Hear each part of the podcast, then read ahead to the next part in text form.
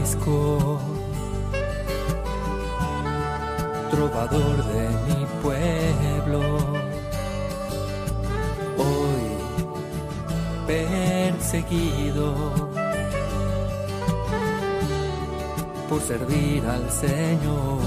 Comienza Francisco y Clara, Camino de Misericordia, un programa dirigido por Fray Juan José Rodríguez.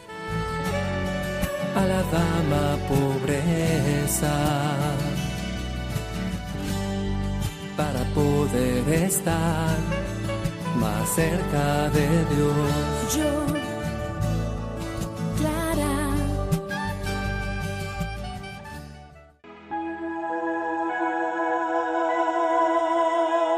La gloria de Dios pasa por su palabra que cumple lo que promete. Un saludo fraterno de paz y bien, hermanos. Empezamos el Tratado de los Milagros, largo, de nuestro Padre San Francisco de Asís. Hoy vemos cómo cura a una niña que tenía el cuello torcido. Santa Clara nos invita a meditar, es decir, a masticar la palabra del Señor para alimentarnos de ella en nuestra vida cristiana. Escuchemos nuevamente la palabra del Señor, mastiquémosla para tener esta misma experiencia franciscano-clariana.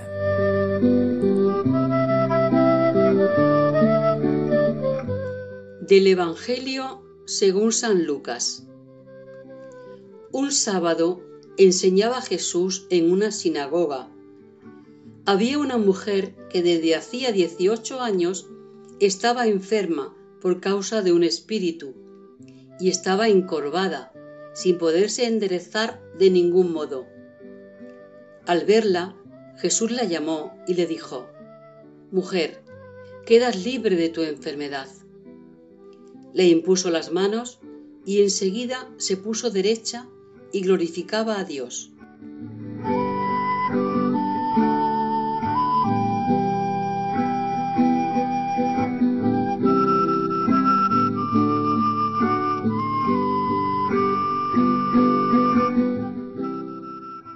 El Señor Jesucristo enseñaba, hacía signos, convivía. Nos encontramos delante de un signo, una mujer encorvada. No sabemos ni tampoco nos interesa mucho el problema físico de esta mujer. Lo que sí sabemos es que no estaba erguida en la presencia del Señor, no podía mirar al Señor cara a cara. El Señor la endereza. No sabemos tampoco muy bien si ese cambio eh, fue totalmente físico o se produce más bien en el ser de la persona. De una manera o de otra, sabemos que el Señor es el médico de cuerpos y de almas. Francisco, en su primera vida, en su escrito a la base de la canonización, también siendo fiel al Maestro y siguiendo sus mismos pasos, hace los mismos signos que el Señor Jesús. En este caso, no es una mujer encorvada, pero sí es una niña que tiene el cuello torcido. Esta niña va y se pone en contacto con San Francisco. Dice el biógrafo que toca con su cabeza, con su cuello, la tumba del santo. No es el santo el que es eh, el prodigioso, es Dios el que por medio del santo se transparenta como el médico de cuerpos y de almas. Aquella niña seguramente tenía un problema físico, pero necesitaba ponerse erguida para seguir los pasos del Señor. También nosotros tenemos muchas torceduras en nuestro interior y el Señor nos llama hoy a que puestos en pie y erguidos, caminemos tras sus pasos. Encurvada y prisionera, y de ninguna manera se podía enderezar sola y triste y sin consuelo, y con la vista hacia el suelo se la podía mirar. Hasta que la vio Jesús y llamándola y con voz de autoridad estas palabras hablo, eres libre de tu enfermedad. Y el milagro recibió.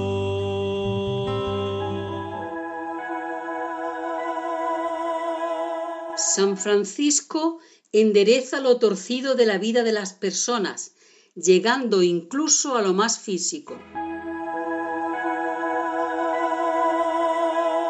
Primera vida de Tomás de Celano, acerca de los milagros de San Francisco. Un elenco, como venimos repitiendo, grande, que nos va a poner en paralelo la vida de Jesús y la vida de su seguidor, San Francisco de Asís. Escuchemos atentamente.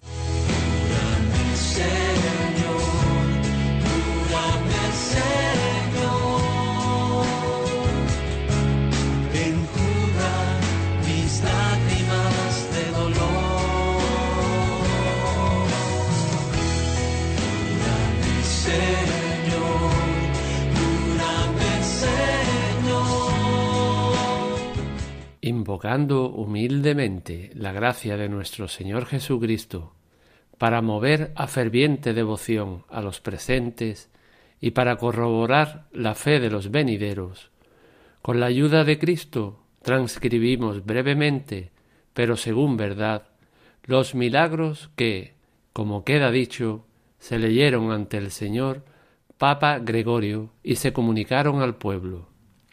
El mismo día en que el sacrosanto cuerpo del Beatísimo Padre Francisco, embalsamado más con aromas celestiales que con esencias terrenas, fue escondido como preciosísimo tesoro, llevaron a una niña que hacía un año que tenía el cuello monstruosamente contrahecho y la cabeza inclinada hacia el hombro y pegada a él, de suerte que no podía mirar hacia arriba sino de soslayo. Tuvo durante un rato la cabeza bajo el arca que encerraba el precioso cuerpo del santo, y de pronto, por los méritos de éste, enderezó el cuello y la cabeza recobró su posición natural. Tan sorprendida quedó de esta repentina mudanza que, llorando, echó a correr. Debido a la enfermedad que le aquejó durante tan largo tiempo, le quedó una concavidad sobre el hombro en que había llevado cargada la cabeza.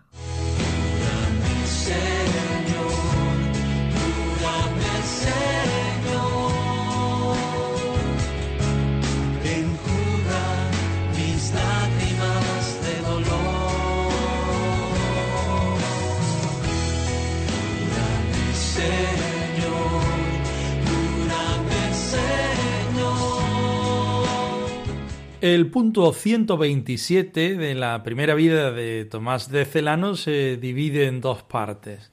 En principio es una introducción de los milagros en general y en la segunda parte ya cuenta el primer milagro en sí. Vamos a atender en este momento a la primera parte es una invocación a la gracia de nuestro Señor Jesucristo, porque todo esto lo hacemos en su nombre y para su gloria.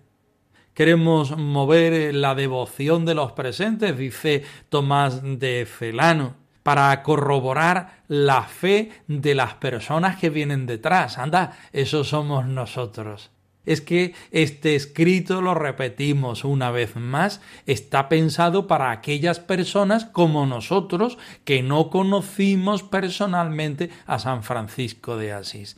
Tomás de Celano nos hace este servicio, nos da esta catequesis, nos dice, aquí tenéis a San Francisco de Asís. Este fue Y si no os dais cuenta, yo os voy a hacer un paralelismo entre la vida de Jesucristo y entre la vida del santo de Asís. No para reforzar que el santo de Asís era muy buenecito, entre muchas comillas, sino para decirnos a nosotros, seguidores, da igual de qué siglo, que siendo como Francisco podremos ser como Jesucristo y que también el mismo Espíritu Santo que vivió y que tuvo San Francisco de Asís es el mismo que tenemos nosotros. Si lo aprovechamos, si lo incitamos, si lo excitamos a que viva con nosotros, nosotros también podremos llegar a hacer las mismas cosas que Francisco y sobre todo también podremos llegar a la gloria eterna, al cielo, que eso es lo que significa ser santos. Por eso es importante transcribir todas las cosas que San Francisco hizo en su vida, pero también es importante la obra que él hace después de su muerte cuando vive eternamente en el cielo. Estos son los milagros.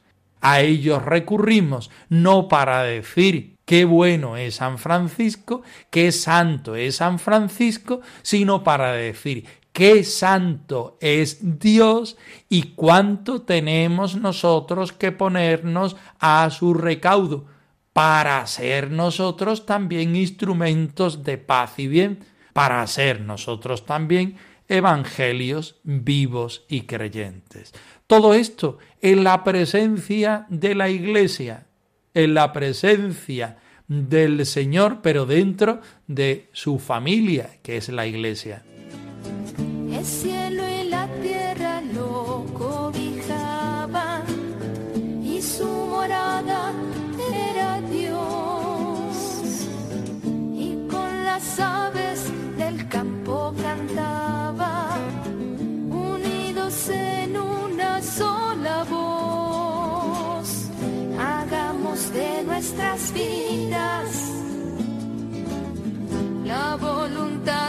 Señor. Yo quiero ser Jesús, como Francisco de Asís,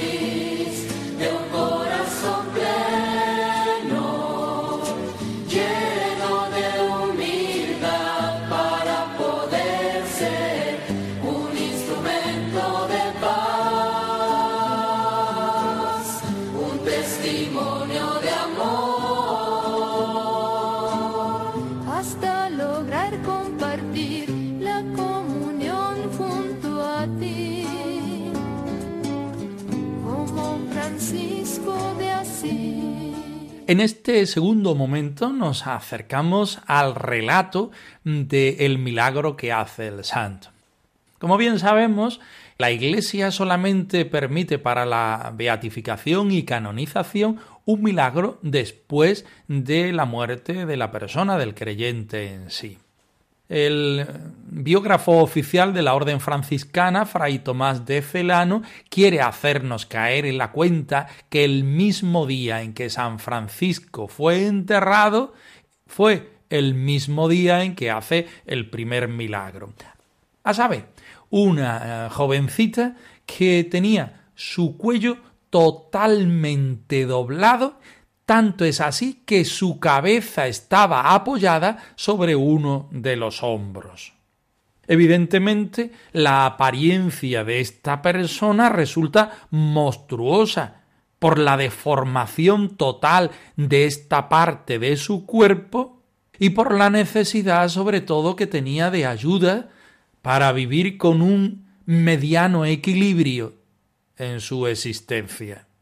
Su fe la lleva a encontrarse con el pobre de Asís que acaba de ser enterrado.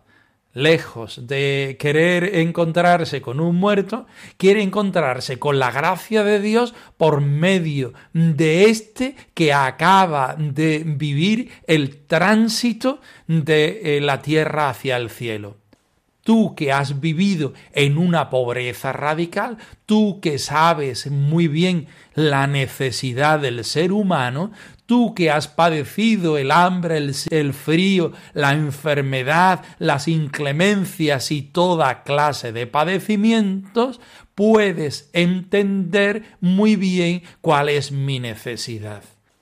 A ti me acojo, en ti me engancho, en ti pongo mi oración para que la eleves al Señor Jesucristo.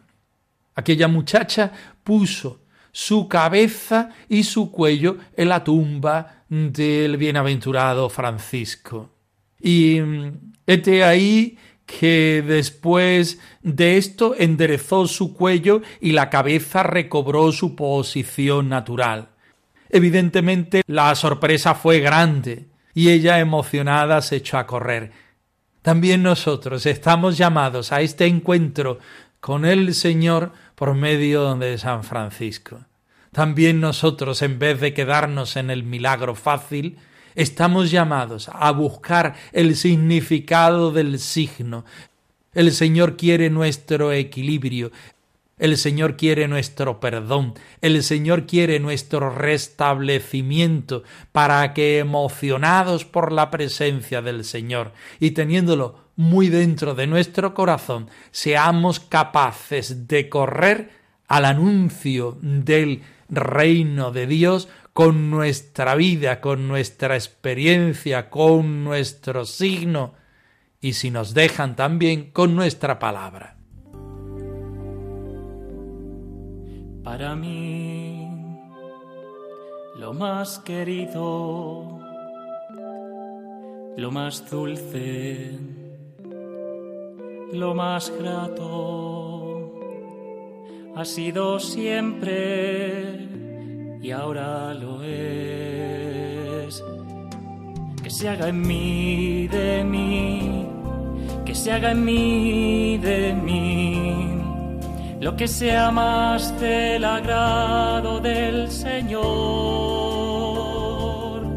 que se haga en mí de mí, que se haga en mí de mí, lo que sea más del agrado del Señor.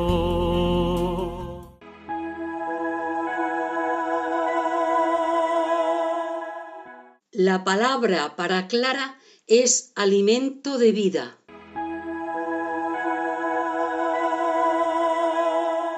La palabra es el alimento de la vida de Santa Clara de Asís. La palabra se hizo carne y acampó entre nosotros, podemos llamarlo así. Clara de Asís habitada por la vida y el amor. Cuarto capítulo. Nuestras hermanas Clarisa de Salvatierra Guray nos siguen mostrando cómo Clara se alimenta de la palabra del Señor en su vida cotidiana. Escuchemos atentamente.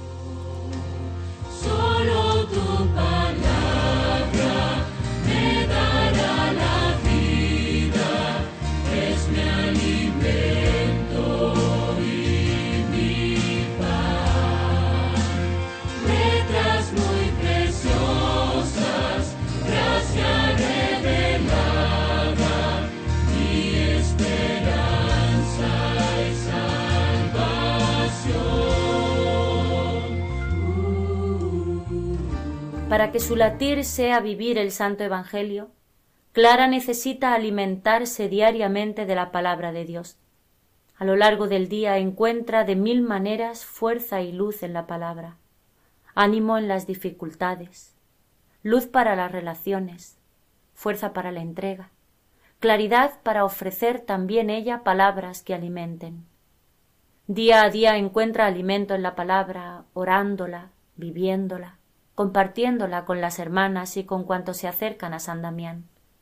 En el transcurso de los días, de los meses, de los años, Clara saborea el Evangelio, se nutre de la palabra, da vida a su vida, luz a su caminar. Mediante una acogida humilde y gozosa la saborea, la rumia con respeto y alegría interior, como un pobre come su pan para vivir. Meditar significa masticar la palabra de Dios, Meditar es una actividad de todo el ser. No es una lectura intelectual, es una lectura orante donde toda la persona queda implicada. No se relaciona con un texto, sino con el amado Jesucristo que late vivo en cada línea. La palabra para Francisco y Clara es verdaderamente espíritu y vida.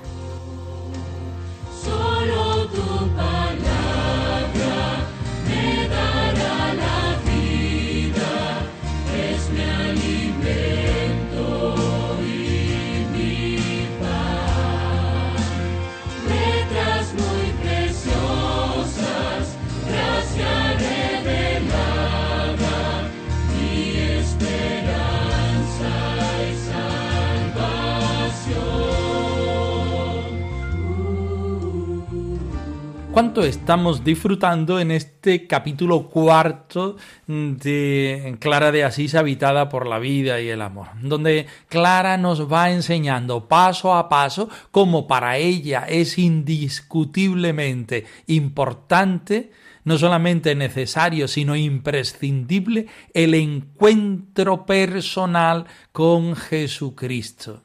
Este lo provoca de una manera fácil la Eucaristía, pero también y evidentemente antes lo provoca la palabra. Resulta que la Eucaristía conjuga ambas realidades la presencia eucarística del Señor, donde podemos contemplar al Señor en su carne, en su experiencia, pero la Eucaristía también nos da la posibilidad de encontrarnos a Jesucristo en la palabra.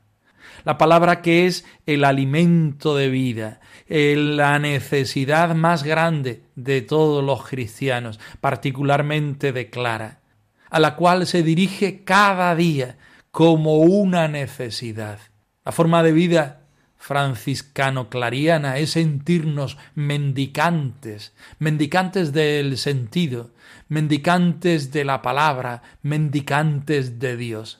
Cada jornada es una oportunidad para presentarnos delante del Señor y decir, necesitamos que nos alimentes por medio de tu palabra, por medio de tu Eucaristía a lo largo del día encuentra de mil maneras la fuerza y la luz por medio de la palabra, bien escuchada, bien leída, bien recordada, bien manifestada por sí misma.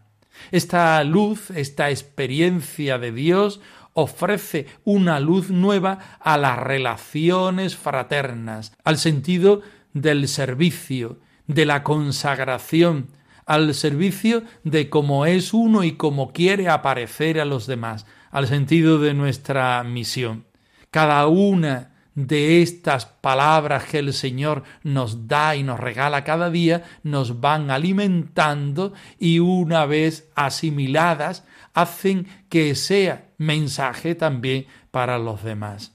Cada día, cada semana, cada mes, cada año, Clara fue saboreando el Evangelio, nutriéndose de la palabra, recogiendo la vida con mayúsculas, acogiéndola en su interior, reconociendo la luz que ella provoca y toda la vida en esa acogida gozosa y humilde de la palabra del Señor, rumiando la palabra del Señor, nos la sigue dando.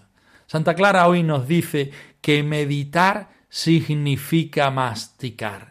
Cuando nosotros meditamos estamos masticando esa presencia que nos da la palabra del Señor. Al nutrirnos automáticamente nos convertimos en luz para los demás.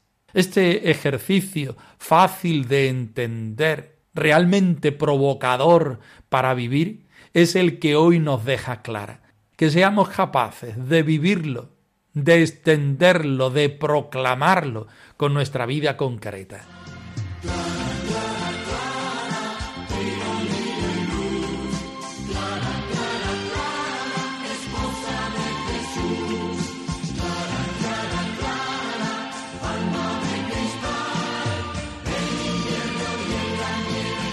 Francisco y Clara arroba radiomaria.es. Os dejamos la dirección de nuestro correo electrónico por si queréis poneros en contacto con nosotros en algún momento.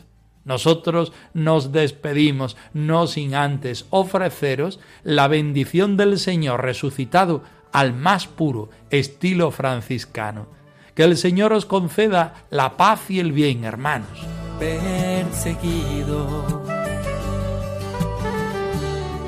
Por servir al Señor.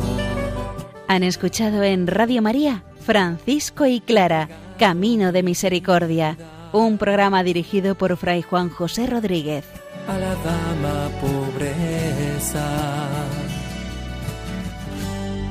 para poder estar más cerca de Dios. Yo